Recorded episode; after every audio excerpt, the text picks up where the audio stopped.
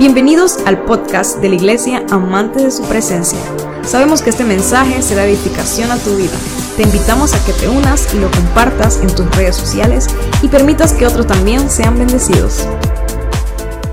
Una comunidad de fe que creemos que Jesús es el único camino, verdad y vida.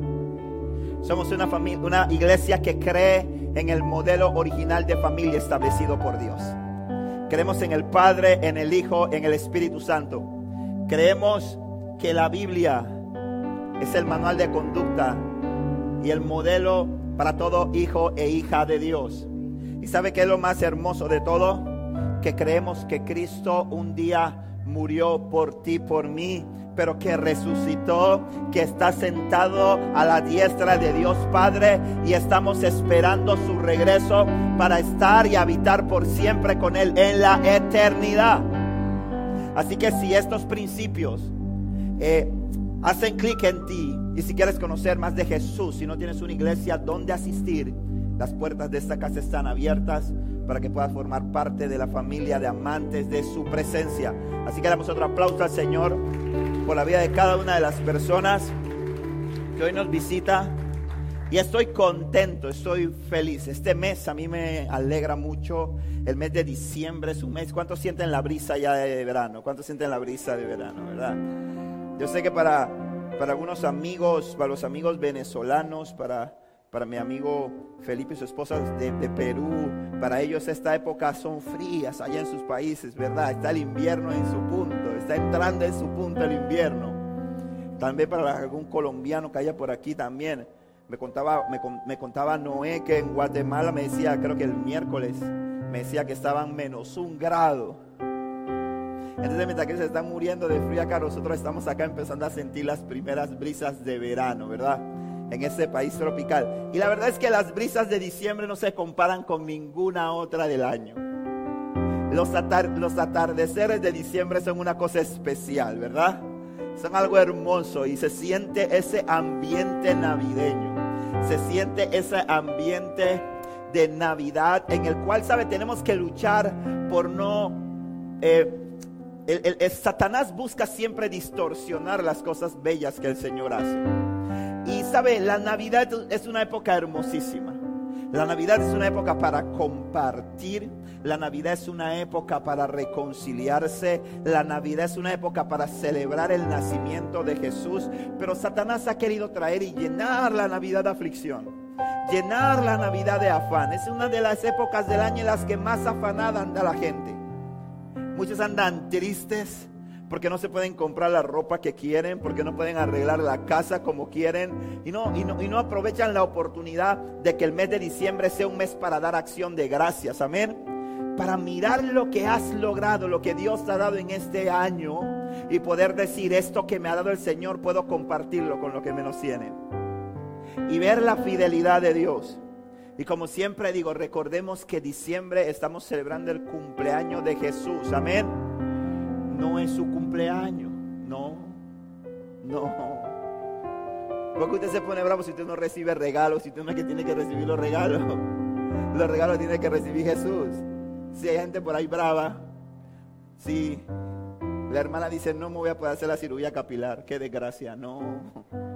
No, no, no, hagas un blower de 5 dólares y vaya feliz. este no es su cumpleaños su cumpleaños en enero, en, octubre, en febrero, en marzo. Este es el cumpleaños de Jesús. Amén. Y qué pereza que uno invita a alguien a su fiesta y que ande todo cara larga, amargado por ahí, ¿ah? frustrado, triste. Uno dice, no, hombre, no te hubiera invitado. Entonces yo creo que ese es un mes y es una fecha para que estemos alegres. Amén.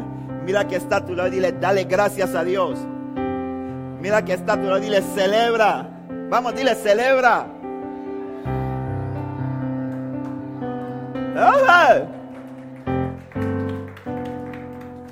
Celebra, porque Cristo vive, amén. Porque Cristo vive. Hoy voy a terminar este estudio bíblico sobre la mente. Porque ya, me, ya, ya se me metió diciembre y aquí tengo que predicar de Jesús y de él. Y tengo que darle dura santa. Yo le doy dura santa. Por Gordito panzón porque hay Cristo. Pero tengo que terminar este estudio. No podemos dejar eso así. Tenemos que terminarlo y hoy en el nombre de Jesús vamos a terminar este estudio que se ha llamado Reset. Hemos estado hablando sobre la renovación de la mente. Hemos estado hablando sobre cómo Dios quiere que nosotros le entreguemos nuestros pensamientos. ¿Para qué? Para que Él cambie nuestra manera de pensar y, en ese, y entonces cuando eso ocurre, aprendemos a conocer cuál es su voluntad. La cual es buena, agradable y esa es la voluntad de Dios para tu vida y para mi vida. Y ¿Sabe? Hablábamos al principio, cuando empezamos todo esto, el primer mensaje llamaba Reset. Hablábamos de que es, importante que nosotros para empezar a vivir vidas victoriosas aprendamos y aceptemos los términos y condiciones que el Señor tiene. Amén. Si no acepta los términos y condiciones, como ya he dicho durante toda esta semana, aparece en tu, en tu pantalla en, tu, el screen, como en tu celular, en el screen de tu vida, aparece un icono que dice cristiano, que dice Jesús.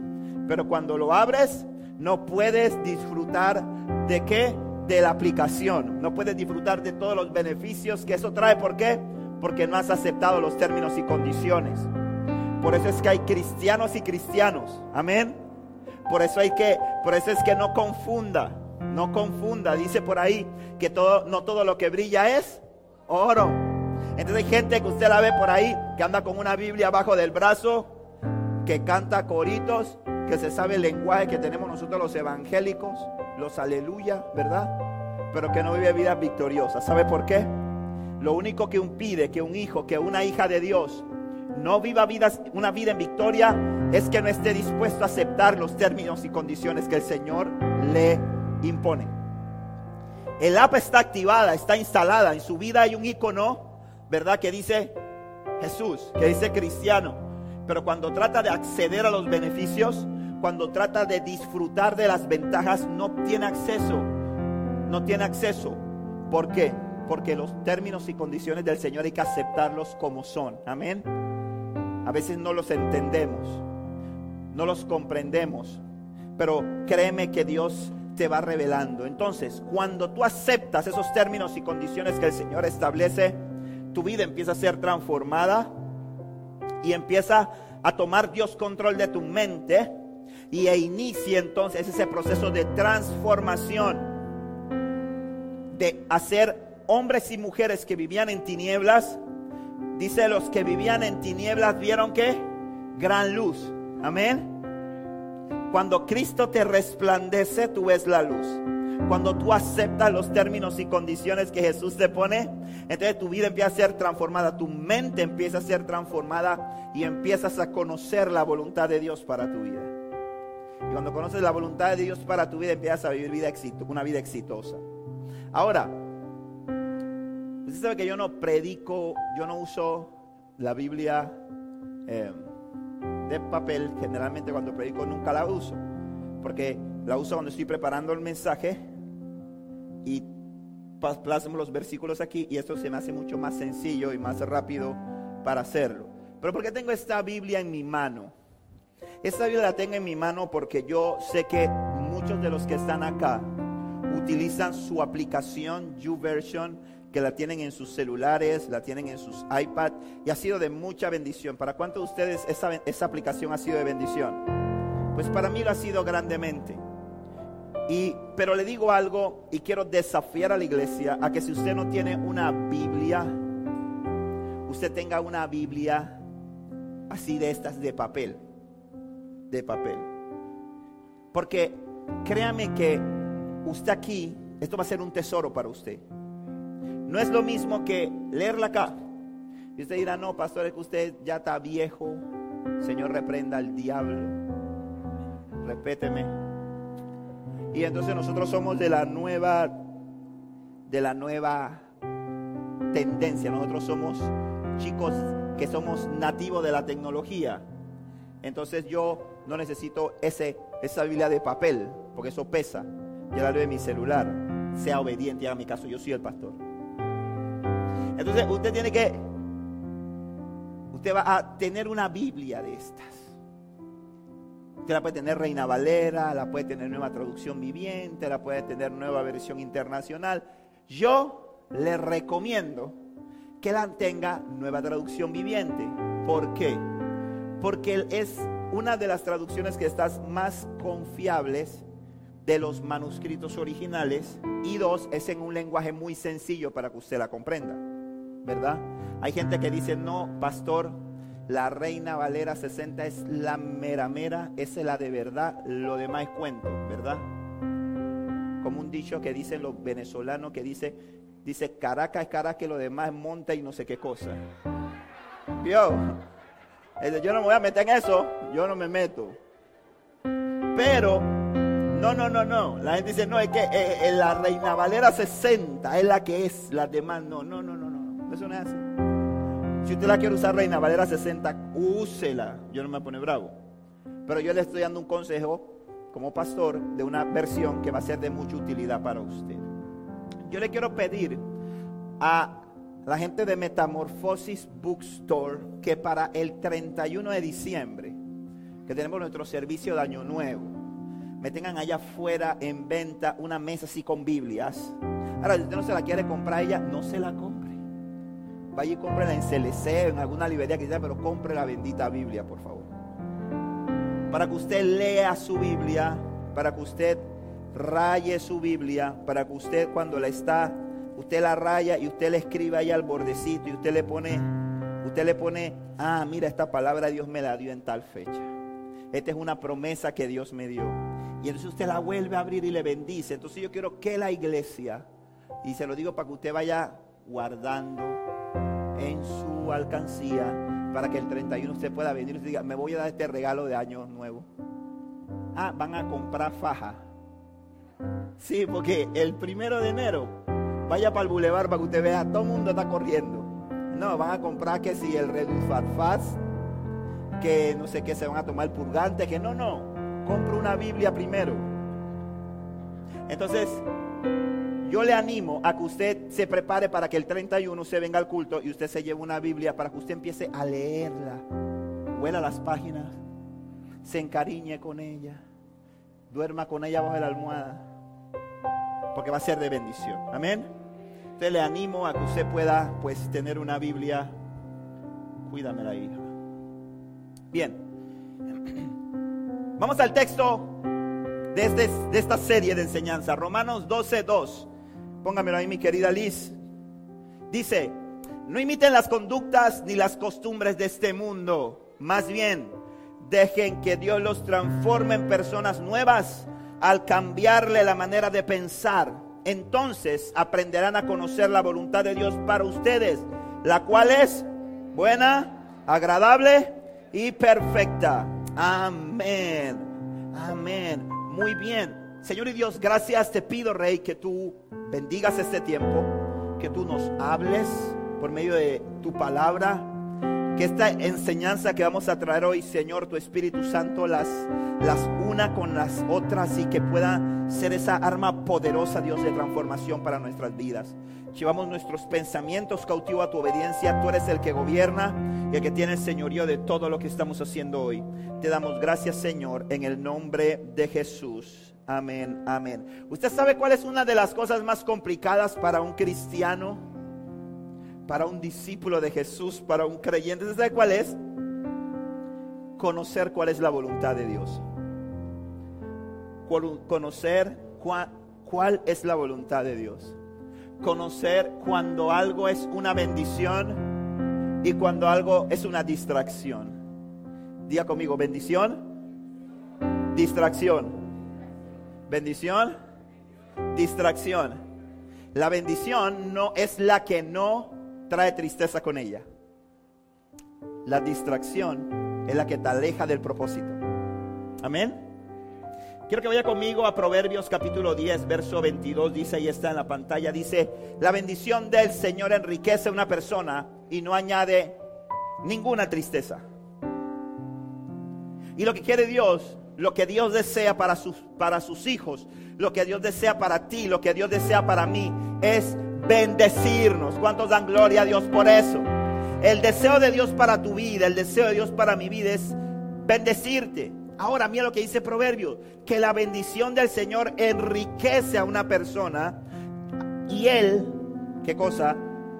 No añade ninguna tristeza, es decir, Dios, cuando Dios da una bendición, esa bendición que da Dios no va a añadir una tristeza. Amén. Entonces hay cosas que el problema es que la gente le pongo un ejemplo. La gente hoy en día a todo lo que cree que es bueno, a todo lo que alimenta su carne, a todo lo que alimenta sus deseos, a todo lo que alimenta su ego, lo llaman bendición. Por ejemplo, una persona viene y de repente le ofrecen un carro. Te vendo este carro. Y te lo vendo barato, baratito para ti, barato. Y la persona dice, wow, qué bendición no le pregunta nada a Dios, ¿no? No, el carro, él, le gusta el carro. Él dice, no, no, no, este carro es una bendición. Y el carro lo que es un problemón. Y dice, no, eso es una bendición. Entonces, pero pastor, explíqueme entonces cómo yo conozco cuando eso que estoy recibiendo, cuando esa puerta que se me abre, porque Satanás sabe, Satanás sabe disfrazar muy bien las, las distracciones como bendiciones. Amén. Nunca, escúchame bien algo, nunca una bendición que proviene de Dios te va a alejar de su propósito. Amén. Primer indicio para identificar una bendición. Una bendición nunca te va a apartar del propósito, sino que te va a acercar más a Él. Amén. Amén. Y hay gente que le pide a Dios algo. Le está, hay gente que está, por ejemplo, está orando por una esposa porque los años están pasando, él ve los, trenes pasar, él ve que el pelo se está poniendo blanco. Él dice, Señor, necesito una esposa. Necesito una esposa, Dios. Estoy harto de esta soltería. Hace guerra espiritual, todo lo que usted se puede imaginar, hermano, y nada. Y entonces él, como está desesperado el pobre, porque ve que este amigo ya se casó, que el otro tuvo hijos que siempre que van al cine se sienta solo, ¿no? Que él, el día de San Valentín siempre está de cuarto ahí. Él dice, Señor, ya no más. Entonces él dice, Señor, la primera que llegue, esa va a ser. Y esta, y esta, y esta persona que le dice, Señor, tengo la bendición, pastor, ahora sí, Dios es bueno, maravilloso me la mandó, no como quería, pero no es mi, no, que, no se haga mi voluntad, Señor, sino la tuya. Así que yo entiendo que esa es la que... Y este, este, este joven que era una persona que servía a Dios, que estaba enfocado en Dios, que estaba, que estaba muy conectado con las cosas de Dios y del Espíritu Santo, ahora ya él pues de repente él estaba en las cámaras, voy a usar Samuel, ya Samuel tiene Amanda, así que no hay problema, está amarrado. Y Samuel era un hombre fiel en las cámaras, siempre llegaba, estaba listo. Ahora resulta que ahora Samuel ya no me llega. Me llega tarde. ¿Dónde estaba? No, pastor, que estaba en el gimnasio. Usted sabe que. Para la sierva, que estaba. Y ya entonces ya Samuel empieza a, a distraerse del propósito. Cuando es una bendición, esa bendición te va a impulsar a buscar más de Dios te va a acercar más al propósito. Te va a hacer que tú quieras estar más cerca de Dios, más conectado con las cosas de Dios. Es una persona que se va a sumar y va a potenciar, va a potenciar el don que Dios te ha dado. Amén. No lo va a dividir.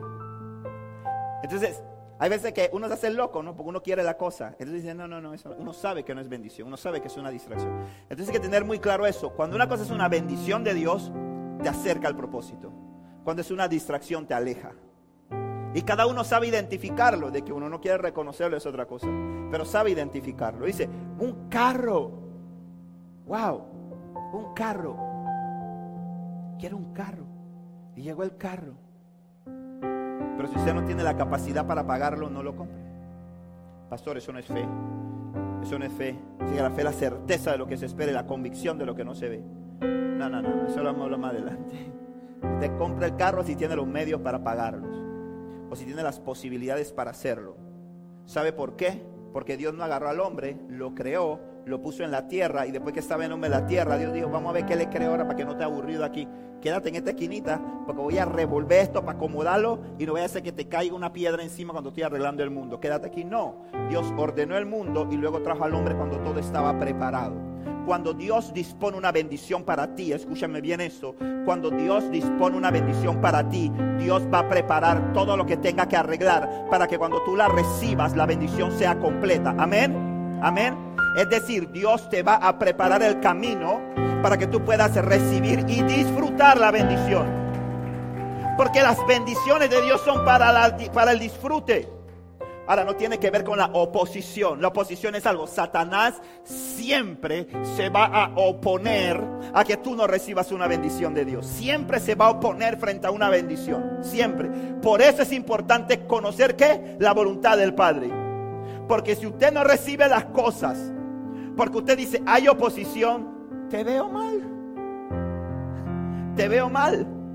Porque lo que va a llegar a tu vida muchas veces sin oposición son las distracciones. Usted está conmigo. Usted sí, pastor, así me está enredando. Primero me dice que la bendición no, añade tristeza. Ahora me está diciendo que la bendición va a traer oposición. Claro que va a oposición. Porque Satanás se opone a todo lo bueno que Dios quiere dar a tu vida. Pero las distracciones llegan sin. Llegan ahí, ahí está. Y la gente que dice, qué bendición. Y cuando la bendición te está alejando del propósito, no es bendición. Entonces estás a tiempo de soltarlo. Tienes que soltar, tienes que aprender a soltar. Uno tiene que aprender a reconocer cuando algo que uno pensaba que era una bendición no es una bendición para volver al camino. Amén. Porque si no, te vas por eso, ser el orgullo, el ego. No dice, no, es que ya yo compré ese carro y yo compré ese Mercedes-Benz. Y aunque yo no puedo comprarle ni la bujía cuando se le daña, pero esa ve una bendición. Y yo, yo, no lo voy a vender porque me da vergüenza. ¿Qué va a pensar la gente? ¿Qué va a decir mi esposa que me equivoqué? Jamás yo soy el hombre. Soy el macho aquí. Suelta. Suelta. Dice la Biblia que Dios atienda al humilde. Dice la Biblia que Dios mira de lejos al altivo. Y muchas veces por la altivez del corazón no reconocemos y soltamos. Y no podemos agarrar la bendición de Dios. Hay gente tan distraída, tan distraída por cosas que en principio fueron simplemente espejismos. Y tienen ahí la bendición esperándolos. Pero, pero, pero por no querer soltar, no pueden agarrar la bendición que Dios tiene para ellos. ¿Usted está conmigo? Entonces, cuando Dios, y esa es una de las primeras cosas que vamos a ver, cuando Dios empieza a renovar nuestra mente, nosotros, ¿sabe qué capacidad adquirimos? Adquirimos la capacidad para saber distinguir entre bendición y distracción, que es una de las cosas más difíciles para un creyente. Hay gente que, que abandona, que agarra su pasaporte y se va para el país de los acostados y nunca aprendió a conocer cuál era la voluntad de Dios para su vida. Y no estoy diciendo con eso que se va para el infierno. No, no, no. La misericordia de Dios lo alcanza. Pero vivió en esta vida sin disfrutar de todas las cosas buenas que Dios tenía para él. Porque simple y sencillamente se enfocó mucho en las distracciones. ¿Por qué? Porque no ha recibido una renovación en su mente. Y por eso hemos estado hablando aquí de que necesitamos que Dios ¿qué? Renueve nuestra mente, que Dios cambie nuestra manera de pensar. Eso no lo vas a cambiar tú, eso lo cambia Dios. Amén. Dice, permitan que Dios les cambie la manera de pensar. Permitan, o sea, Dios es un gentleman, Dios está esperando que tú le permitas. Ahí está el contrato, fírmalo. Términos y condiciones, Dios, aquí está, te lo entrego. Y Dios empieza de una vez una transformación, una renovación de la mente. Diga conmigo, renovación. Una renovación es un cambio, es la misma mente que tenías antes. Lo único que la mente que tenías antes estaba reprobada, estaba contaminada, estaba estaba influida, está prejuiciada, está lastimada y Dios no te va a sacar la mente y te va a poner otra, no. Dios te va a cambiar la mente, la va a renovar, la va a hacer al modelo original. Amén. Salmo 139, el Señor dice, los pensamientos que tengo acerca de ti son qué? Maravillosos.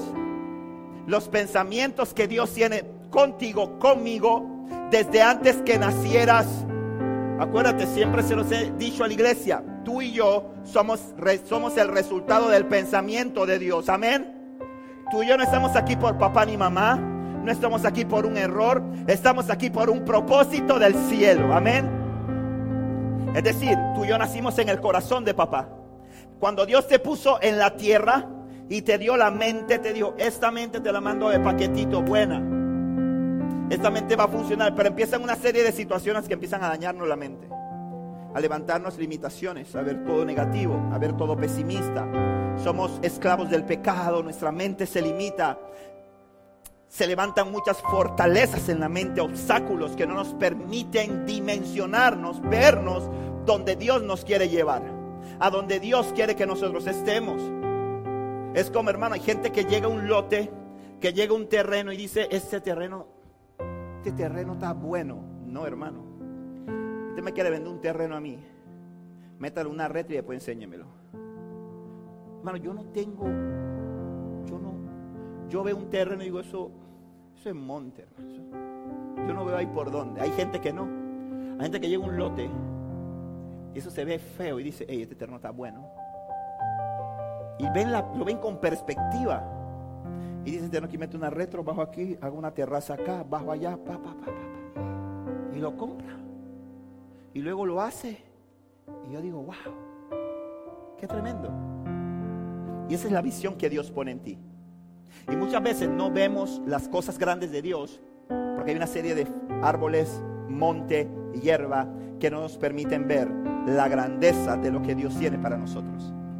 Pero cuando Dios renueva, renueva tu mente, transforma tu mente, tú empiezas a tener la perspectiva que necesitas para proyectarte a lo que Dios quiere hacer contigo. Amén. Entonces, cuando Dios renueva nuestra mente, yo anoté, ocurran cuatro cosas. Hay otras, pero hoy día solamente quiero cerrar aquí diciéndole cuatro cosas. Lo primero que pasa, cuando Dios empieza ese proceso de renovación de la mente, es que entiendes que eres hijo y no esclavo. Anote. Y si no anota, y si no trae pluma y cuaderno, iPad o algo para anotar, que el Señor tenga misericordia de usted.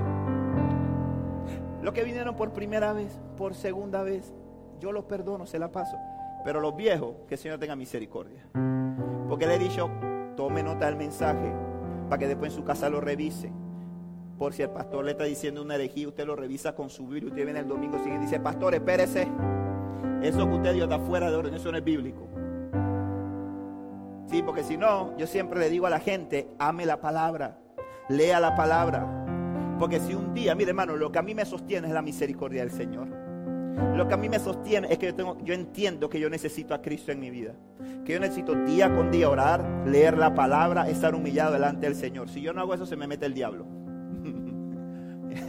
y vengo y lo, que le, lo que le empieza a predicar es demonio aquí, diablo. Y dice, el pastor se habla bien. Oye, me gusta, me cae bien él. Y usted cuando no se da cuenta está enredado en una doctrina errada. Y a mí no me da miedo decírselo. Porque lo que pasa es que yo tengo que cuidarme de mí mismo. Entonces por eso le digo usted, lea la Biblia. No se conforme con lo que el pastor le dice aquí. Ahora no le diciendo que usted no me va a hacer caso. Sino que usted vaya más allá, usted escudriñe, estudie lo que yo le digo para que usted diga, es cierto. Y además Dios le va a hablar más profundamente. Por eso tome nota. Entonces, mire, lo primero que pasa es que entiendes que eres hijo y no esclavo.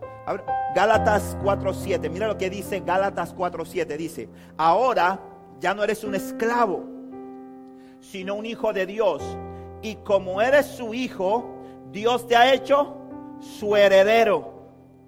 Y mira lo que dice, ¿cuándo somos hijos? ¿Cuándo dejamos de ser esclavos?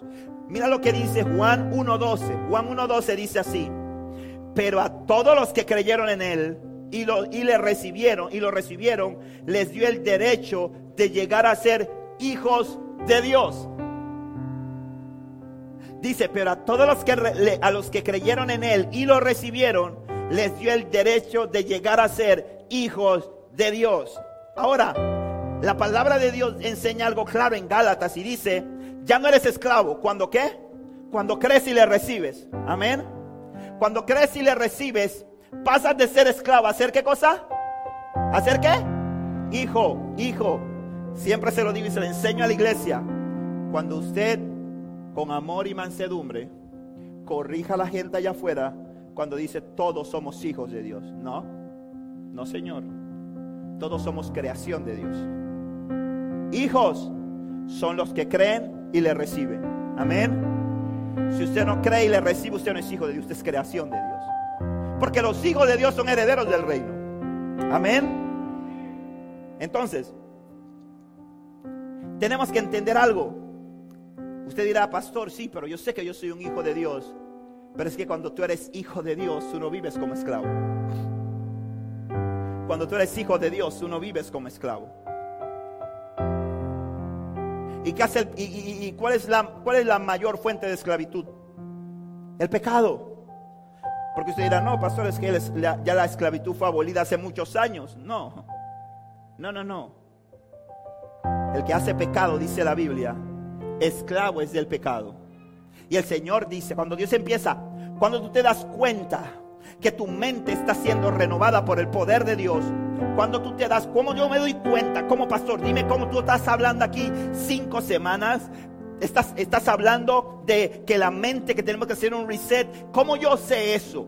¿Cómo yo sé que se está pasando en mi vida?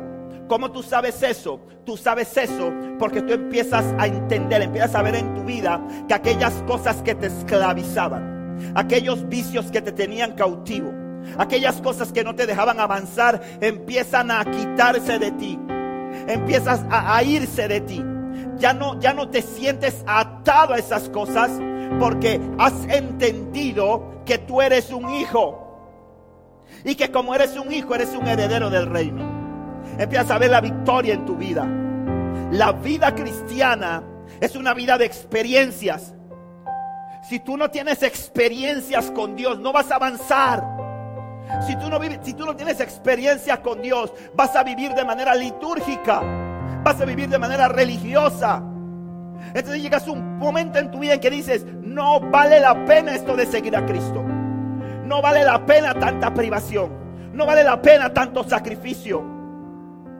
Porque no has entendido que eres hijo y que no eres esclavo.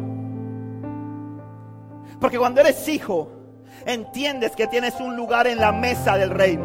Amén. Entiendes que tienes lugar para sentarte con papá en la mesa y no para comer de las migajas, de las sobras, sino que tienes un banquete en la mesa del cual puedes disfrutar. Y encuentras, empiezas a encontrar deleite en él.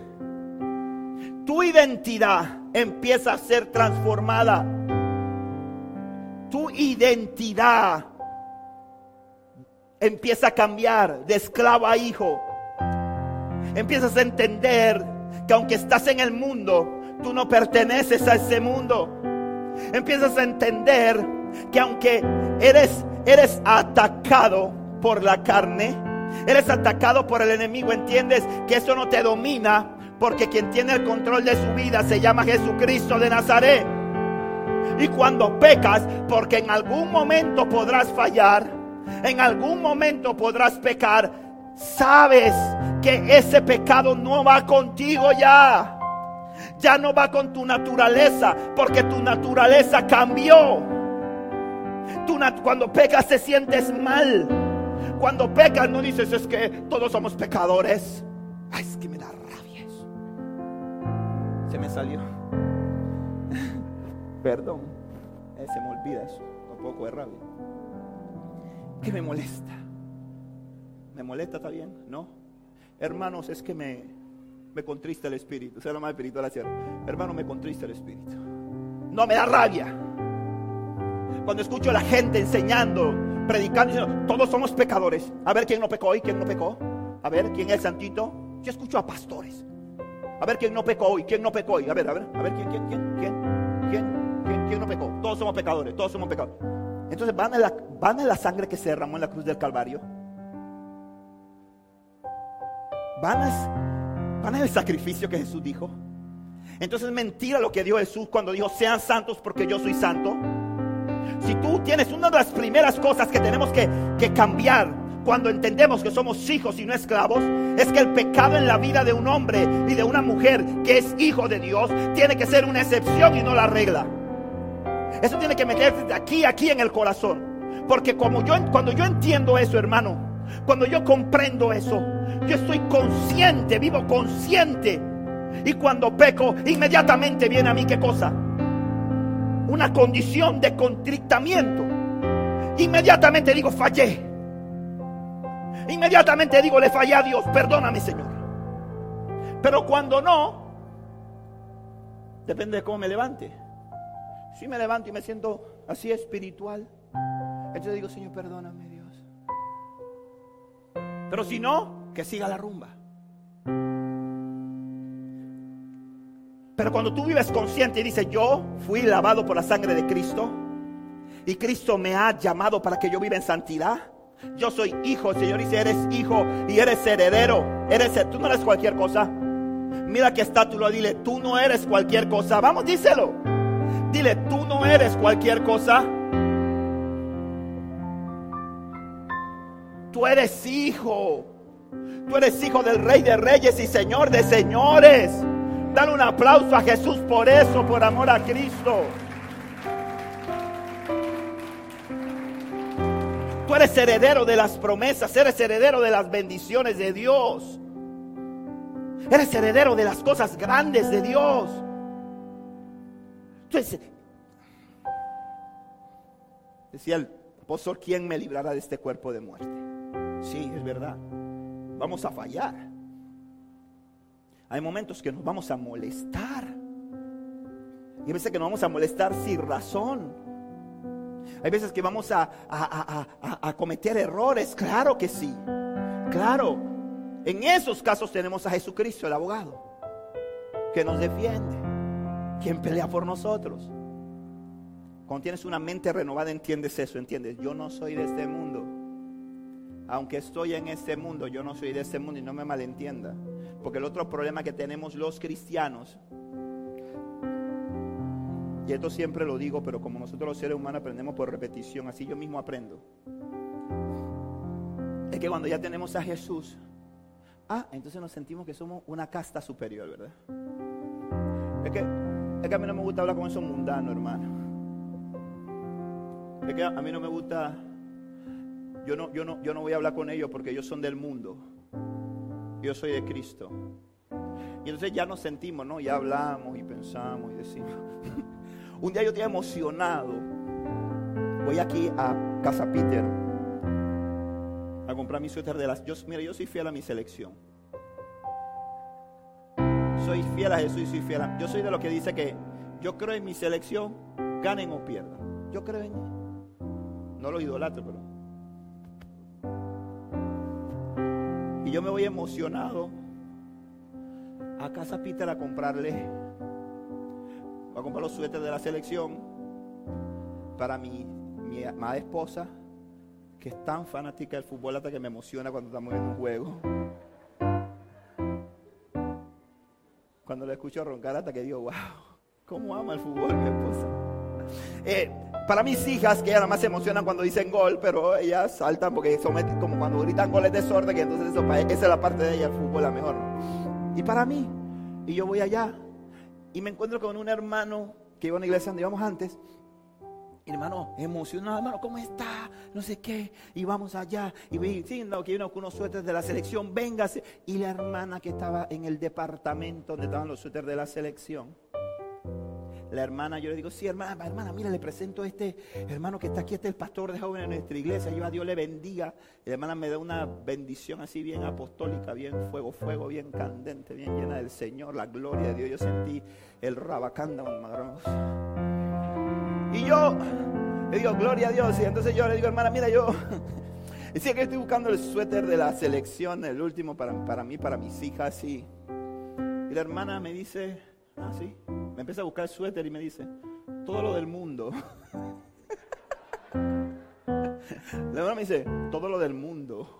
Y digo, ¿qué pasó? Ahora está mal que yo sea fanático de la selección, mire. Y el hermano me dice, y me buscó los suéter, pero me soltó, ¿no? Me soltó mi rebencazo, ¿no? Entonces dice, mira este carnal viene a comprar suéter de la selección aquí, hombre. Entonces este hombre tiene que ir a orar. Entonces, ¿sabe? Empezamos a, cuando digo que no estamos en el mundo, no te voy a decir que no le vas a hablar a gente que antes, cuando tú no estabas en Cristo, me explico, tal vez le hablabas. Lo que vas es, lo que no puedes hacer es, es, es, es, es mezclarte con ellos. No tienes que practicar las cosas que ellos hacen. Yo siempre he dicho que yo siempre he dicho, yo me cuido de donde voy. A mí me invitan a una fiesta, yo no voy. Muchas veces puedo ir, hago mi acto de presencia, participo un rato y luego me voy. Eso no es para mí. O sea, yo no, yo qué hago, hermano, yo, yo me cuido, yo, yo, yo, yo camino con el Señor, hermano. Pero cuando yo, antes, cuando yo estaba esclavo, lo mío no era tomar, lo mío era consumir droga, lo mío no, pero hermano, pero hermano, yo bailaba. Decía, Leo, ya te puedo ir para la casa, se acabó la fiesta. Una canción más, por favor. Una nomás. Ponme una, no importa que sea haitiano para que todo el mundo se vaya, pero pónmela, yo la bailo. Yo entiendo. Ah, no, ya que usted es pastor, pastor. El diablo anda buscando, mi hermano. En el infierno hay unos carteles que dice se busca. Tiene mi cara y tiene precio. Me explico. Entonces decía un discípulo mío, decía, ¿qué hace una lombriz en un baile de gallinas? Yo, ¿qué tengo que hacer ahí, hermano? Yo tengo que cuidarme. Dice la Biblia que cree que está firme, mire que no caiga. Yo llego al cumpleaños, doy mi regalo. ¿Cómo va todo? Bien, feliz cumpleaños. Y te ves más joven. Te ha caído bien los 74. Qué bueno. Bien. Hay comida, pónmela para llevar. Chao. Me voy. Ya. Me estoy cuidando. Estoy con un grupo de compañeros de la universidad que no tienen a Cristo. ¿Qué van a hablar? Yo les hablo de Cristo. Algunos están receptivos y escuchan mi mensaje. El, el, el, el carnalito.com que no está interesado en saber nada de Dios en cuanto puede meter su tema de la mujer y de la bocatoreña y no sé qué. Yo me voy. Ya yo cumplí mi propósito, cumplí mi misión, me estoy cuidando. Eso que lo produce una mente renovada. Entiendo que soy hijo y no soy esclavo. Entiendo que no voy a decirle al mundo apártense de mí pecadores, porque como me los gano. Pero comprendo que no pertenezco ahí. ¿Usted está conmigo? Segundo, cuando entiendes que eres hijo y tienes una mente renovada, eres empoderado. Diga conmigo, empoderamiento. Diga, empoderamiento. Cuando tú tienes una mente renovada, entiendes que representas el reino de, los cielos aquí en la tierra y por lo tanto tu conducta empieza a ser transformada. Amén. Entiendes que eres un embajador. Eres un representante del reino de los cielos. Mire lo que dice Primera de Pedro capítulo 2 versículo 9. Dice así. Pero ustedes no son así, porque mire lo que dice, son un pueblo elegido. Son sacerdotes del rey. Está hablando de los hijos de Dios, de los que han sido lavados por la sangre de Cristo, los que han creído en el Señor y la han recibido. Dice, ustedes son un pueblo elegido, son sacerdotes del rey, una nación santa, posesión exclusiva de Dios. Por eso pueden mostrar a otros la bondad de Dios. Él, pues Él los ha llamado a salir de la oscuridad y entrar en su luz maravillosa. Amén. Me encanta de esa frase, ¿sabe lo que el Señor me saltó cuando preparaba el mensaje? Esa parte que dice posesión exclusiva. Posesión exclusiva. Tú no eres cualquier cosa. Tú eres posesión exclusiva para Dios. Tú le perteneces al Padre. El Señor dice, tú eres mío. Y les voy a decir algo, hermano. Si hay alguien celoso, papá. Si, hay, alguien celoso, ya había alguien que iba a decir que mi esposa. Hermano, mire, busque a Cristo. De verdad que usted necesita, yo con usted al final. No, Dios es un Dios celoso. Dios cela a sus hijos. Tú eres una posesión exclusiva. ¿Sabes por qué Dios te cela? Porque tú costas tanto. Tú tienes un precio tan alto, hermano. Tú costaste la sangre de Cristo que se derramó en la cruz del Calvario. Tú costaste la sangre de su Hijo que se vertió. Entonces tú eres tan valioso que el Señor dice, tú eres mi posesión exclusiva. Y así hay que entenderlo. Cuando tú entiendes eso, cuando Dios empieza a renovar nuestra mente, por eso es que tu manera de conducirte, tu manera de pensar empieza a ser confrontada. Escúchame bien eso. Una persona que está siendo renovada en su mente, sus pensamientos empiezan a ser confrontados. En la medida en que somos expuestos a la palabra y que el Espíritu Santo empieza a obrar en nosotros, empiezan a surgir una serie de interrogantes. Cosas que hacíamos antes y que tal vez eran normales. ¿O que, qué tiene de malo?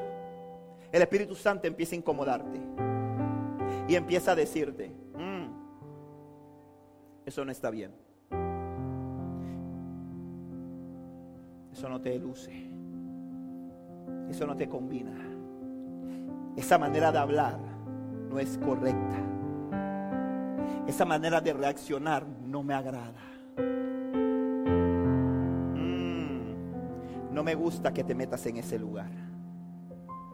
No me gusta que tomes eso. No me gusta que mires eso. Eso le empieza a hacer el Espíritu Santo y tal vez algunos de ustedes que están aquí están en ese proceso en su vida. En el que empiezan, se empiezan, se están interrogando cosas que antes hacían y no sentían nada malo que es más, ustedes luchaban con ustedes decían, no, yo no voy a ser religioso, yo no voy a ser legalista porque eso no es malo. Este, pero empieza una lucha interna, eso es el Espíritu Santo que está renovando tu mente.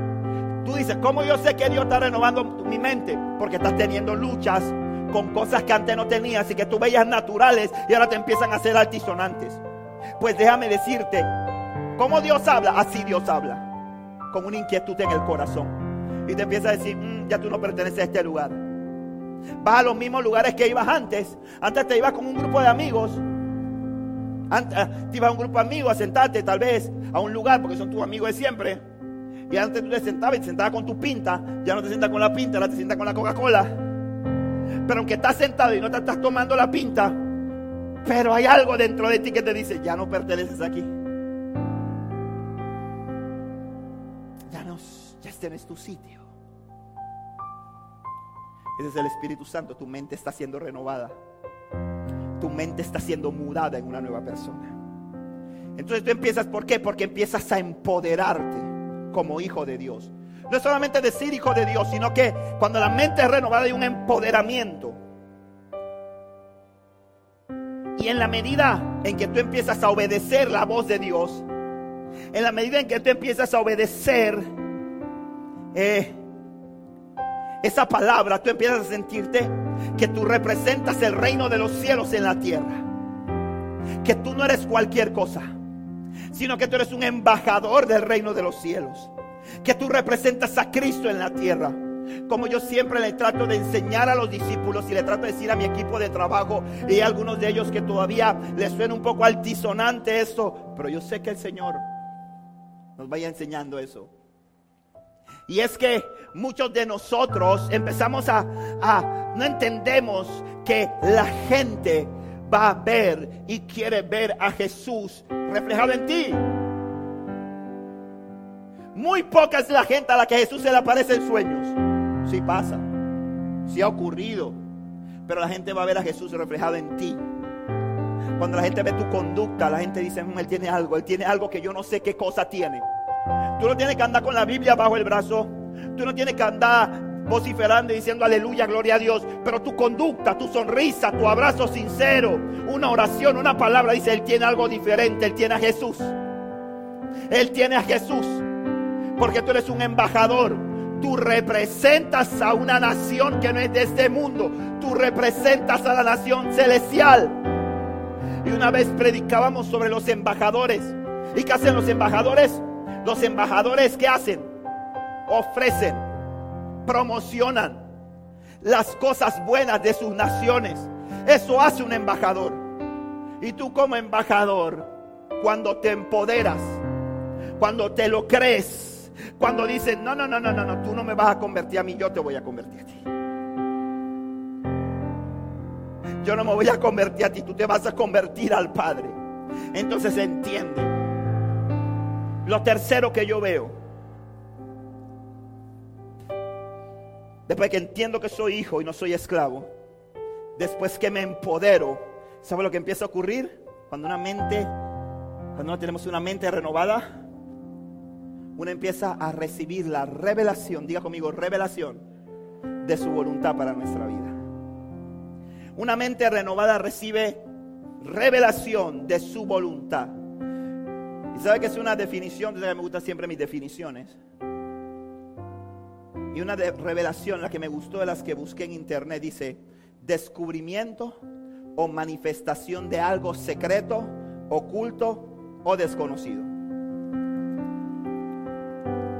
Se lo repito para los que toman nota. Descubrimiento o manifestación de algo secreto, oculto o desconocido. ¿Quieres que te diga algo, hermano? Cuando Dios empieza a renovar tu mente, hay puertas. Allá afuera hay oportunidades.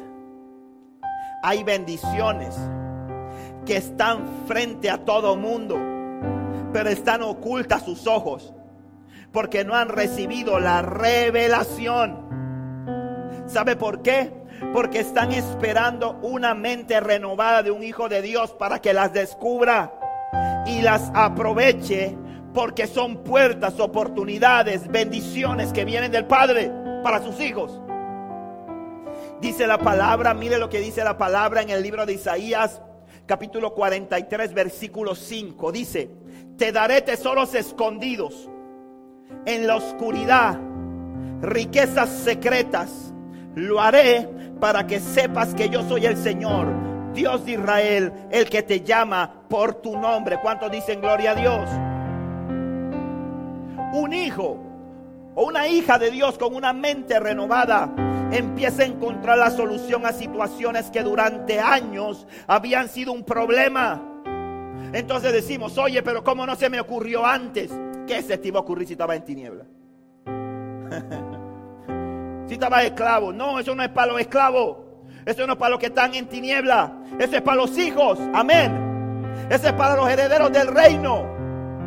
Mire, cuento un testimonio. Vea, contar un testimonio de alguien aquí que me lo contaron. Así que si no te exacto, que esa persona entienda. Una persona aquí que tenía un problema tenía un tema complicado sobre un auto, muy complejo, y no sabía cómo resolverlo. Y esta persona estaba metida en ese enredo, pero esta persona empieza a buscar del Señor. Y Dios empieza, ¿sabe qué? Porque cuando tú buscas de Dios, Dios se despierta a favor, Dios se levanta a favor tuyo. Amén. Y entonces cosas que no se te hubieran ocurrido de otra forma, porque dice, hey, ¿cómo a mí se me ocurrió eso? Si soy inteligente, no, tú no eres inteligente, Dios te lo reveló. Eso se llama revelación, día conmigo, revelación. Bueno, esta persona que ya no sabía cómo hacer, cómo resolver el problema de una manera pacífica, se le prende el bombillo. El Espíritu Santo recibe una revelación y le dice, mira, vete a Chiriquí y conversa ya con tal persona. La persona agarró y se fue para allá a hablar con la persona. Vamos a ver qué pasa. Iba con, creyendo, siendo obediente a Dios, pero también dice, bueno, si se forma yo estoy preparada para lo que venga, porque no, ya se va para allá. Y cuando ella se va para allá a tener esta conversación para ver cómo encontrar una solución, ¿sabe qué? Ya Dios tenía todo preparado. Ya Dios había tomado el control del corazón de esa persona. Y cuando habló con esta persona, no tuvo ni que forzarse para que la solución al problema llegara. Y no solamente eso, sino que Dios la sorprendió, porque ella había un dinero que ella estaba dando por perdido y decía, bueno, pues, después que resolvamos el problema, la plata no importa. Pero dice que Dios la sorprendió. Y no solamente Dios le resolvió el problema, sino que cuando la persona se dice, espérate, te voy a hacer un cheque por esa cosa. Y le hizo el cheque y aquí está el dinero que se tenía que pagar. ¿Sabe qué eso es? Una mente que está siendo renovada. Cuando la mente está siendo renovada, Dios empieza a revelarte cosas que de otra forma tú no las ves. Dios empieza a abrirte oportunidad de negocios. Cuando todo el mundo dice problema, oye, esta pandemia la cosa viene fea, 2022, mira, 2022 no compre casa, 2022 no se haga la cirugía, 2022, mire, la cosa está fea, horrible, está fea. Hermano, usted está escuchando esa bobería y repitiéndola por ahí, hombre. ¿Qué le pasa? Póngase serio. Lea la Biblia. Dice Isaías 60, porque tinieblas cubrirán la tierra y oscuridad las naciones, mas sobre ti amanecerá Jehová y sobre ti será vista su gloria. No importa lo que el mundo diga allá afuera, tú eres un hijo de Dios y hay revelación, hay revelación para ti. Dios te sorprende. Dios te hace ver cosas donde otros no ven. Dios te da solución para problemas de una manera sencilla. Cuando los demás están viendo problemas, tú estás viendo oportunidades. Tú eres como el vendedor de zapatos, no el que dijo, jefe, ahí nadie va a comprar zapatos porque en ese pueblo son pobres y todos están descalzos. No, tú eres el otro vendedor, el que dice, jefe, no vamos a ser millonarios. ¿Sabe por qué? Porque en ese pueblo nadie tiene zapatos. Así que le vamos a vender zapatos a todo el pueblo. Esa es revelación. Eso está ahí.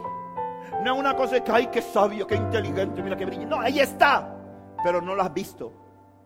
Está tal vez a la vista de todo, pero no lo has visto. Pero cuando tu mente es renovada, tú empiezas a tener revelación. Empiezas a resolver los problemas de una manera sencilla. Y tú dices, wow, ¿cómo fue eso? Ahora guarda tu corazón a que no eres tú. Tú sin Cristo eres brutito sin Cristo. Pero cuando tienes a Cristo, Cristo te abre la mente. Revoluciona tus neuronas. Activa tu sistema. Empiezas a recibir la revelación que te da victoria. Que te abre puertas. Que te muestra cómo resolver el problema. La revelación. Por eso es que cuando David fue contra Goliat, antes de enfrentarlo, ya lo había derrotado en su mente. Ya Dios le había revelado la victoria. Ya Dios le había revelado la estrategia. Por eso es que cuando estaba toda una nación aterrada con Goliat, David decía, ¿quién es ese filisteo incircunciso que se atreve a levantarse contra los ejércitos del Dios celestial? Y cuando todo el mundo estaba aterrado, él agarró su piedrita de arroyo, la echó en su zurrón agarró su onda y fue allá y le dio, tú vienes contra mí con espada, lanza y jabalina, mas yo vengo contra ti en el nombre de Jehová de los ejércitos. Y te voy a decir una cosa, hoy vas a caer muerto y hoy te voy a cortar la cabeza y hoy voy y hoy las aves del cielo se van a comer tu cuerpo y las bestias del campo. Y pasó igualito. ¿Y qué profeta era? Eso no era profecía. Esa es la revelación. Ojo. Porque cuando tú te, cuando tú entiendes que eres hijo, cuando te empoderas, cuando tú recibes la revelación, tú vas al frente. Porque ya sabes que la victoria la tienes en tu mano. Porque ya sabes que hay una victoria que Dios preparó para ti. Y tú simple y sencillamente vas a ejecutar lo que ya Dios dijo acerca de ti.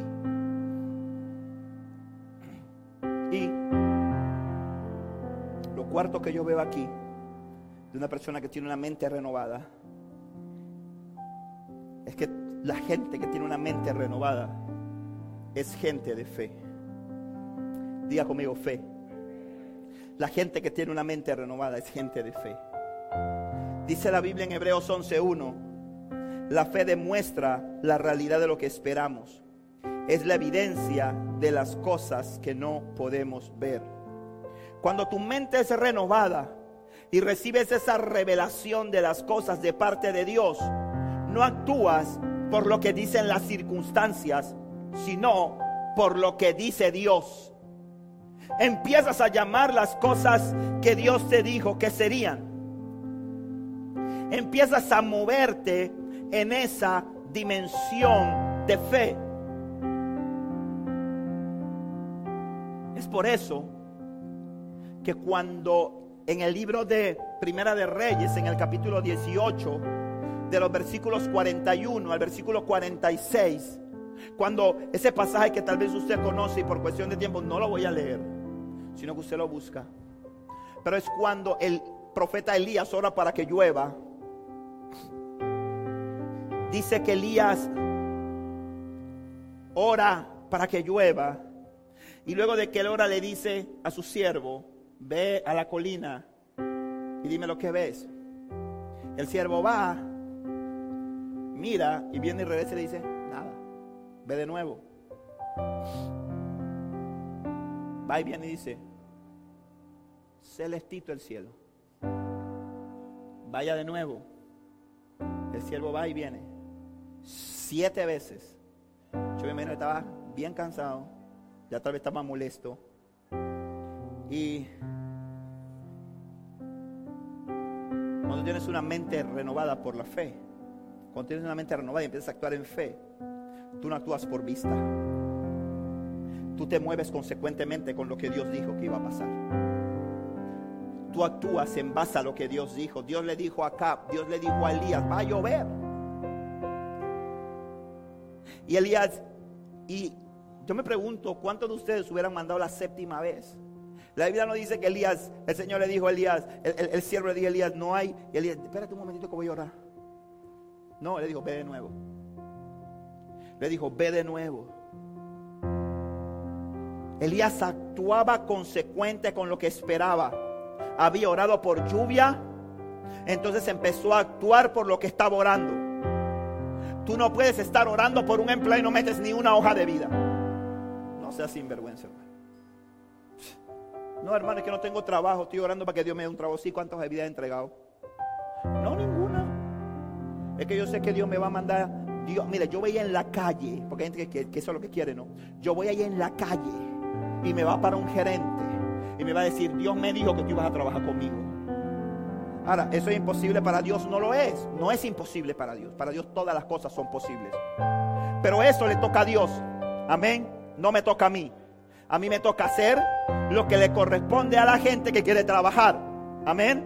Dice el Señor, buscad y hallaréis. Entonces, ¿cuál es mi trabajo? Si yo estoy orando a Dios por un trabajo, la gente que quiere trabajar, ¿qué hace? Llena una hoja de vida, se llama currículum vitae. Vite, hoja de vida, como usted quiera. Llena esa cosa en un papel. Antes, cuando yo estaba más, cuando yo estaba más muchacho, uno hacía una hoja de vida larga, cinco páginas ahí. Uno le ponía los diplomas, lo juntaba y todo eso. Ahora cuando uno hace una hoja de vida, uno hace una hoja de vida de, un, de una página. Y uno, uno ahí pone, soy guapo, inteligente, buena gente, cariñoso, canto reggae. Y después uno empieza a poner los títulos y las cosas. Entonces hace su hoja de vida. Entonces si usted quiere un empleo, pero usted no presenta ninguna hoja de vida, usted está siendo consecuente con lo que usted está. Eso es fe. Eso es fe, hermano. Si usted está esperando una revelación de la estratosfera sobre fe, no, la fe es consecuente con lo que usted le está pidiendo a Dios. Si usted le está pidiendo a Dios un trabajo, usted ore por el trabajo, pero actúe. Ore por el trabajo, pero busque. Ore por el trabajo y muévase. Amén. Elías se pudo, le pudo decir, vente flaco, siéntate ahí. Vamos a jugar dominó. Si ya lloré. Ahora mismo, ahora mismo se nubla. Todavía estuviera sentado. Esperando que se nublara. Hubieran, hubieran encontrado el esqueleto así, ¿ve? ¿Por qué? Porque la fe, la fe requiere de mí algo. La fe requiere que yo ore pero actúe. Yo oro y oyendo una hoja de vida. Yo no me puedo meter allá y decirle al hombre del trabajo, mire, lo voy a decir algo a usted. El Señor me dijo que usted me tenía que contratar. Así que yo vengo mañana a las 8 y espero que me tenga mi puesto. Y quiero 1500 de salario. Y 3 horas, tres horas de almuerzo. Y no trabajo domingo, ¿ah? Porque soy cristiano. No, ¿qué le pasa? Lo van a con seguridad ahí. ¿Usted tiene fe? Usted se mueve por la fe. Amén. Señor, mándame un esposo, Dios. Yo estoy cansada de estar soltera, Dios. Mis amigas se han casado, vaya y peínese.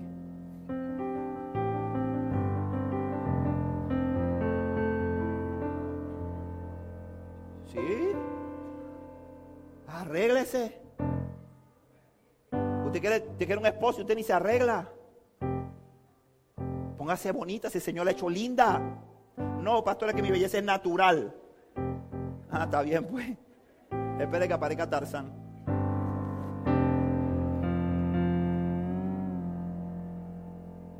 Muchacho dice, no, yo me quiero casar, pastor, porque tú sabes que yo me quiero casar, porque usted sabe, la palabra dice que se está quemando que se case. Y yo no le quiero fallar a mi Dios. Ah, sí, está bien. Estás estudiando. Estás trabajando. Estás orando por un trabajo. Ay, ¿de qué van a vivir? No, vamos a vivir de amor. Dios no te la va a mandar. ¿Sabes por qué? Porque Dios la ama a ella. Como te ama a ti, la ama a ella. Y Dios va a decir, yo le voy a poner mis manos a él que se para las 11. Si no va a salir, no se pone desodorante. No quiere estudiar. Y yo le voy a confiar mi tesoro, mi hijita, mi, mi muchachita, se la voy a confiar a él. pero, pero el diablo va a decir, no te preocupes, porque yo tengo una para ti. Espérate, te la voy a buscar. Y te va a mandar un mismo demonio. Y tú vas a decir, ay, gracias Señor, porque me la mandaste. La fe es consecuente. Diga conmigo, la fe es consecuente. Yo tengo la fe, pero yo me muevo en esa dirección. Amén. Yo tengo la fe, pero yo actúo. Yo digo, va a llover, salgo con paraguas. Necesito que llueva porque se me están muriendo mis siembras, se me están muriendo las siembras. Necesito que llueva. Voy a un mandado, salgo con paraguas. Que la gente diga, ¿y qué le dio al loco? A mí no me importa lo que diga la gente. Yo estoy siendo consecuente con lo que estoy orando. Yo le estoy creyendo a Dios y yo me estoy moviendo en esa dirección. Yo salgo con paraguas.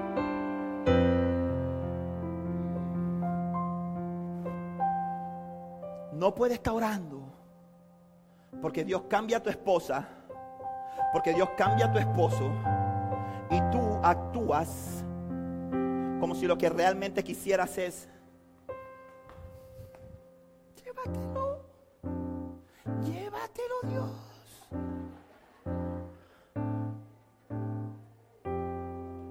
Está bien, Señor, yo estoy dispuesto a aceptar tu voluntad, que es buena, agradable y perfecta. Llévatelo. No está haciendo show. Yo creo que Dios cambia a mi esposa y le está pidiendo a Dios. Tu actitud tiene que ser consecuente. Eso es fe. Eso es fe. Y eso Dios hace cuando empieza a renovar una mente. Cuando empieza a renovar una mente. Yo creo que Dios dijo que mi casa y yo vamos a servir al Señor. A mí no me importa si Él tiene al diablo metido adentro. Yo voy a declarar lo que Dios ha dicho acerca de Él yo lo voy a amar. Yo lo voy a creer a Dios sobre lo que Dios ha dicho sobre él, sobre lo que Dios ha dicho sobre ella. Y sabes qué? Dios no se resiste a eso. Cuando Dios dice, wow, cuánta fe. voy para allá. Voy a darle respuesta. Y Dios manda su respuesta sobre tu vida. Y Dios dice, wow. Cuando Dios vio que bajaron al paralítico los cuatro amigos, Dios no dijo, wow muchacho, tiene fe. Dice, cuando Dios vio la fe de ellos, Dios dijo, hey, levántate de ahí, hombre. La fe consecuente. Yo estoy seguro que yo estoy aquí predicándolo hoy por la fe de una mujer que le creyó a Dios. Porque si fuera por mí, yo me daba por descalificado. Yo me daba que ya yo no iba a volver más nunca yo me daba que ya todo había acabado para mí, pero había una mujer que no. Había una mujer que era consecuente. con lo que oraba. Y cuando me llamaba, declaraba cosas sobre mi vida que yo no me creía. Pero ella se movía en esa dimensión. Ella lo declaraba. Yo no hice mucho. Yo no decía, no hermano, que yo me forcé, yo fui valiente. No, pero había una mujer que le creía a Dios. Mientras que la demás gente estaba viendo algo que ni yo mismo veía que la gente no veía. Ella estaba viendo lo que Dios le había dicho. Ella estaba viendo que sus hijos iban a servir a Dios, que sus hijos iban a predicar de Dios, que sus hijos iban a tener hogares correctos. Y ella lo creía, ella lo veía. Y eso vino a realidad. Una mente renovada se mueve en fe. Dios está renovado e interesado, hermano, en renovar nuestra mente. Yo no creo que esta serie de, de prédicas han sido para llenar un espacio, pero es necesario que nosotros lo creamos y actuemos conforme a ello. Y termino diciéndole algo. Recuerde que una mente se renueva con la palabra, con la oración y con ayuno. Y Dios se encarga del resto. Póngase de pie, por favor.